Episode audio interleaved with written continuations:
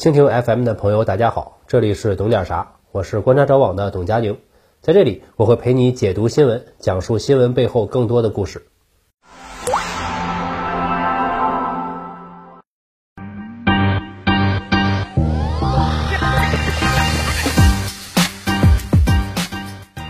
各位好啊，我是董佳宁，今天我们来聊一个很多人耳熟，但是又不是特别了解的东西 ——NGO。为了照顾大家过年的心情啊，我们特意把这个令人不太愉快的话题放到了春节之后。今天我们主要介绍一下美国政府和一些国际大资本是如何假借 NGO 的名义李代桃僵，从事颠覆活动的。事情的源头要从1953年朝鲜战争末期讲起。那时，中国人民志愿军稳稳地把战线摁在三八线附近，而美国国内的俄亥俄州立大学一位年轻的大学生吉恩·夏普，却因为拒绝美国政府的征兵而被判入狱九个月。之所以反抗征兵，是因为他是甘地的狂热粉丝，印度的那位啊，圣雄甘地。吉恩·夏普在上大学的时候写了一本专著，研究甘地的行为模式，请到了知名的和平主义者爱因斯坦作序。当然，爱因斯坦要是知道了吉恩·夏普后来干了些什么，很可能想抽死他。吉恩·夏普这位老哥受到了甘地的启发，一门心思研究一个问题：在现代社会，到底有没有可能通过非战争的形式达到战争的效果？比如推翻敌对政权，或者有些不符合我美利坚心意的国家，有没有这样一种可能，不放一枪，不开一炮，就干翻对手，获得胜利？毕竟我可是和平主义者。打打杀杀什么的太不优雅了，他就专心研究这个领域，专攻这个环节。至于推翻政权之后变成什么样子，是不是买办横行、经济殖民，那就不关我的事了。人民要是过得更惨了，那是你们自己不努力。师傅领进门，修行在个人嘛。有一点大家要知道，二战后的美国人都有一股迷之制度自信和救世主情节，他们坚定地认为，只要你们全套移植我美利坚的制度。迎接我们美式的自由民主，那就会一跃成为人上人，过上幸福快乐的生活。虽然有很多国家主动或者被动的接受了美式制度，比如海地、利比里亚这些，主动全盘照搬美国制度，还有二十一世纪以来的各种被动颜色革命的国家。这些案例已经用事实把这种救世主情节的脸抽烂了，但美国人自己是浑然不觉，那只是民主的阵痛而已。都是你们这届人民不行，与我美式制度无关。吉恩·夏普显然就是这样一位自豪的美国人，被称为狂热反共分子。这类人基本就是福山总结的那种心态，认为美式自由民主是人类意识形态发展的终点，人类最后一种统治形式，很完美了，再也不会变了，历史终结了嘛。吉恩·夏普就寻思，这好东西不能我们独享啊。怎么样才能让其他各种国家百米冲刺进入美式自由民主呢？还真被他想出来了。时代的发展，科技的进步，使得吉恩·夏普在武装夺取政权之外，另辟了一条蹊径。他认为，自从有了原子弹等十分先进的大威力武器之后，暴力革命、武装入侵等传统战争方式成本直线上升，已经不适合地球 online 的当前版本了。反正人们又不是为了打仗而打仗。战争只是政治的延续，是达到政治目的、强迫敌人顺从自己的手段，而政治观念等东西只是人们头脑中产生的虚构概念。那么，如果我们直接作用于人的认知，不是同样能达到政治目的吗？所以，要实现政治目的，是否可以绕过武力胁迫，通过观念、符号、事件、话术等信息手段，直接作用于人们的观念和意识形态呢？基恩·夏普意识到。随着现代化传媒、通讯手段的发展，信息的飞速传播，这种战术已经成为可能。随后，他就在这个领域持续研究下去，获得了牛津大学政治理论博士学位。一九六五年，进入哈佛大学国际事务中心担任研究职务。这个中心在美国俗称哈佛大学的中央情报局，基辛格就在这里当过主任。资金呢，主要来自于福特基金会、洛克菲勒基金会等机构。是冷战时期搞政治研究的核心部门之一。当然，同时期认识到这一点的研究者很多，不过产生了两种路线：一种的代表是 CIA，走生物学、神经学、心理学路线，洗脑魔怔人；他们坚定地认为，苏联已经掌握了控制人脑的黑科技，就是尤里那样的，一个眼神过去，你就是我的人了。所以，我们也要加紧研究，以图脑控关键人士。为此呢，CIA 立项了 MK Ultra 等一系列洗脑实验，酿成了很多惨剧。这个我们以前节目里也提到过一些，以后可以再细说。另一类则是吉恩夏普代表的社会学路线。一九六八年，美国国防部高级研究计划局向吉恩夏普的课题组注资，加快了研究的脚步。吉恩夏普的路线认为，完全没必要在乎什么关键人士、掌权者的意识，直接干涉群体的思维就可以了。水能载舟，亦能覆舟嘛。打出一些冠冕堂皇的旗帜，向敌国人民灌输这些观念就好了。我们美国是来解救大家的，当权的是坏人，是一切社会问题的根源。他们不自由、不民主、不讲人权等等。别管事实如何，我说怎样就是怎样。你不要想反驳，因为国际话语权在我这里。我还有每年无数美金培养的自由大儒，辩经你是不可能辩过我的。你们国家出问题，那就是公民不服从，正义在对抗邪恶；我国会山闹风景线，那就是刁民暴乱。这就是话语权，别不服气，我说了你就得听着。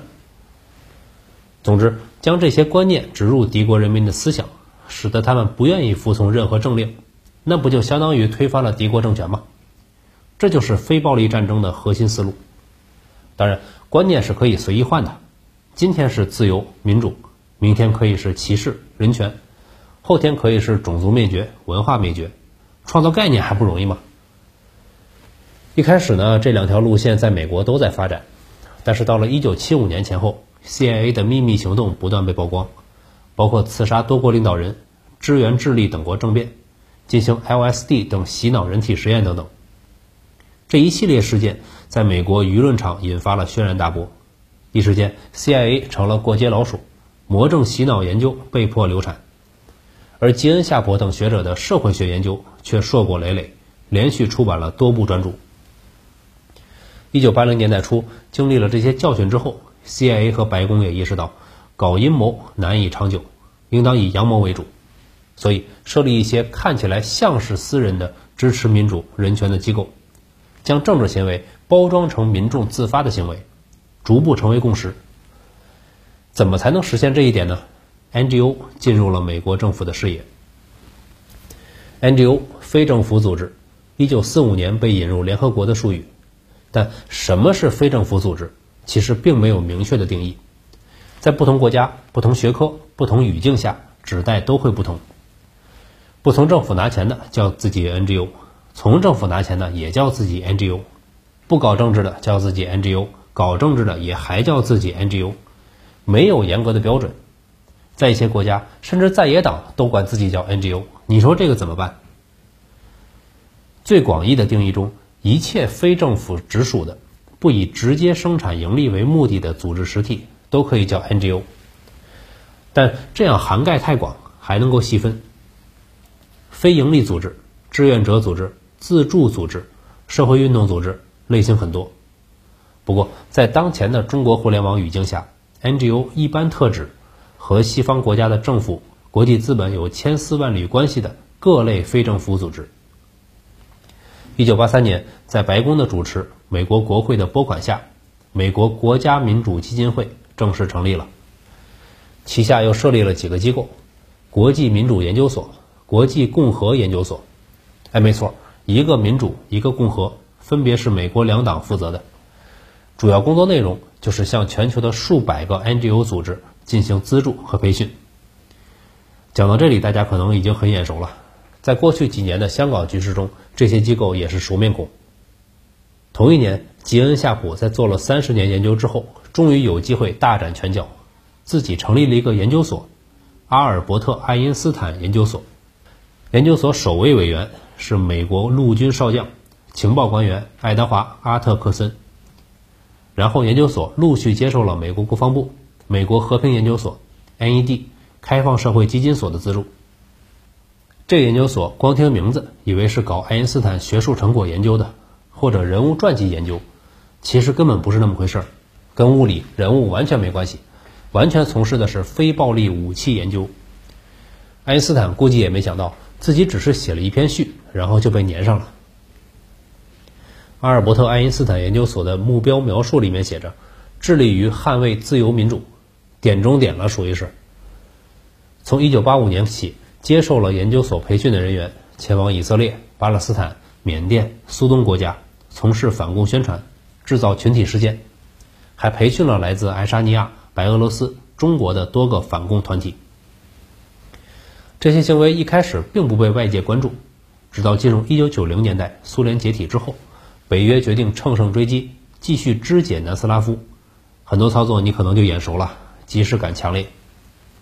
比如在科索沃战争之前，就有很多歪曲事实的新闻在国际上流传。纽约每日新闻报道，南斯拉夫关押原教旨恐怖分子的监狱是集中营，塞尔维亚人是新纳粹。据纽约时报报道，塞尔维亚人把成千上万的穆斯林妇女关在强奸营里，对他们实施强奸。塞尔维亚军队对国内穆斯林实施种族灭绝等等。那当然，这些媒体对恐怖分子怎么屠杀塞族人绝口不提，或者称赞其为反抗权威的民主斗士。联合国驻南斯拉夫指挥官刘易斯·麦肯齐称，大多数媒体报道不实。当我们试图澄清事实时，我们都被指控为塞尔维亚特工。其中部分抹黑文章来自一家公关公司，叫华盛顿罗德。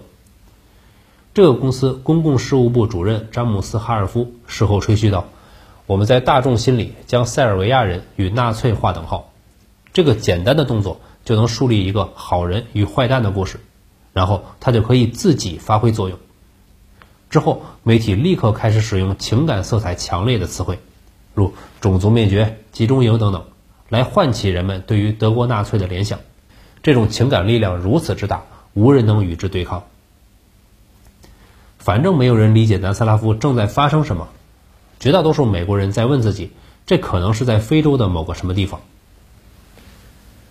这符合美国人的优良传统，做了坏事喜欢到处说，希望他们能够继续保持。一九九九年，科索沃战争爆发，针对南斯拉夫总统米洛舍维奇的运动如火如荼的展开，反对派自称为奥特波，意思是反抗。对外号称是年轻学生们的自发组织，实际上该组织的大量成员经过了阿尔伯特·爱因斯坦研究所、NED、IRI 和自由之家等组织的培训，掌握了基恩下火的战术，并且接受了美国上千万美元的资金支持。在这场颠覆活动中，北约绕过联合国程序，违法对南斯拉夫实施了轰炸。支持者们称其为“这虽然违法，但却是符合人道主义的人道主义轰炸”。中国因为反对这场违法行动，驻南斯拉夫大使馆惨遭轰炸，三位烈士牺牲。这就是掌握话语权的好处，黑白随便说，怎么说都有理。哪怕最后美军成功在此建立了军事基地，那想必也是人道主义的军事基地，为了巴尔干人民的幸福，不得不派军驻扎。谁让我美利坚老爷心善？哎，不值一提，不值一提。根据《华盛顿邮报》的报道。轰炸后的南斯拉夫遭受了极大削弱，NGO 们开始登场，四千一百万美元的颠覆资金撒向南斯拉夫的民间组织，数千名经过 IRI、AEI 等机构训练的年轻人在街头巷尾喷涂了“米洛舍维奇完蛋了”这样的涂鸦和标语。美国纳税人为了塞尔维亚青年，热情地提供了五千罐颜料、两百五十万个贴纸。记者在文章里写道：“塞尔维亚天真的学生们。”坚信自己正在为更好的世界，为获得美国那样的幸福的未来而战。不得不说呀，这就是一些学生们知识水平太低的弊病。抱着这种想法的国家，二十世纪以来在南美、非洲比比皆是，成功的几率有多高呢？一个赛一个的烂。但凡真正理解了“经济基础决定上层建筑”这句话，也不至于这么容易被忽悠。华盛顿邮报记者进一步介绍，同时。民意调查组织们纷纷行动，开始研究米洛舍维奇和反对派的支持率。他们根据科学的选举调查，推出了科什图尼察作为反对派参选，因为科什图尼察批评北约的轰炸，不接受美国的援助，更可能获胜。这是不是很挑战一般人的思维惯性？反对我的人，我也可以捧。其实，在美国眼里，只要你们遵循自由主义。让国际大资本能够自由流通、自由赚钱，反不反美其实无所谓，没什么意义，主不在乎。不要太拘泥于形式，我都可以支持，哪怕你是军政府、封建王国、恐怖分子。几个月以后，国际共和研究所邀请了二十名奥特波运动发起人，培训这些塞尔维亚学生应该如何组织罢工、如何组织集会、如何破坏政府公信力等等内容。主讲人是吉恩夏普的合伙人，美国陆军上校罗伯特·赫尔维，向他们散发了七万份。吉恩夏普总结的非暴力战术，种种操作之下，最后成功的推翻了米洛舍维奇，换上了科什图尼察，实现了飞机反复轰炸也没有能够达成的目的。这些非暴力战术吸收了印度甘地、国际共运、偶像崇拜、广告营销种种领域的先进经验，其实也没有什么神秘的。我给大家说一下啊，大家回想一下，在国际新闻里面有没有经常看到？使用鲜明的颜色、简洁的 logo、简短有力的标语、清晰明确但几乎不可能被满足的诉求。不管在哪国活动，都要打英文标语，方便国际观众对此进行消费。大量利用社交媒体进行传播，利用广告学、营销学知识向受众植入观念。除此以外，还有更多更细节的技术手法，如何片面放大敌对政府的缺点。如何利用绝食对政府进行道德绑架？如何利用抗议中脱衣等方法促进传播？如何在不使用电子设备的情况下，在大规模人群里传递信息、通报警察位置？如何引导媒体进行片面报道？如何应对采访博取同情等等将近两百种战术？这些方法在二十一世纪以来的各种颜色革命中反复出现，属于是资产阶级屠龙术了。特朗普的红脖子支持者们显然是缺乏对这些技巧的学习，组织能力比较低下，四肢发达，头脑简单，自家的理论都不精通，否则也不至于在国会山风景线行动中毫无战果，甚至导致了七百多人被捕，七十多人被判刑。这场塞尔维亚奥特波组织发动的推土机革命，因为其典型性，被一些媒体称作现代颜色革命的起点。吉恩夏普也四次被提名诺贝尔和平奖。在暴力战争领域，有一本书很有名，叫《战争论》，作者是普鲁士人克劳塞维茨，而吉恩夏普就被一些人称作非暴力战争的克劳塞维茨。我觉得有点过誉了，因为所谓非暴力战争，无非也是达成政治目的的一种工具，一种武器，只不过它更加隐蔽，更加顺应现代社会的道德观念。武器这东西你可以用，他也可以用，既可以打死坏人，也可以打死好人。但美国人却给他套上了层层的正义标签，标榜成善良之枪，号称我这把枪里只会打出善良正义的子弹，被这把枪消灭的肯定是邪恶的人。这显然就是当魔法来用了。对此呢，美国约翰杰司法学院的学者马西史密斯评价。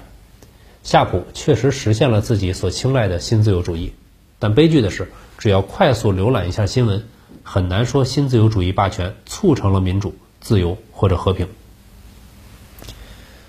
二零一八年一月，吉恩·夏普死了，终年九十岁。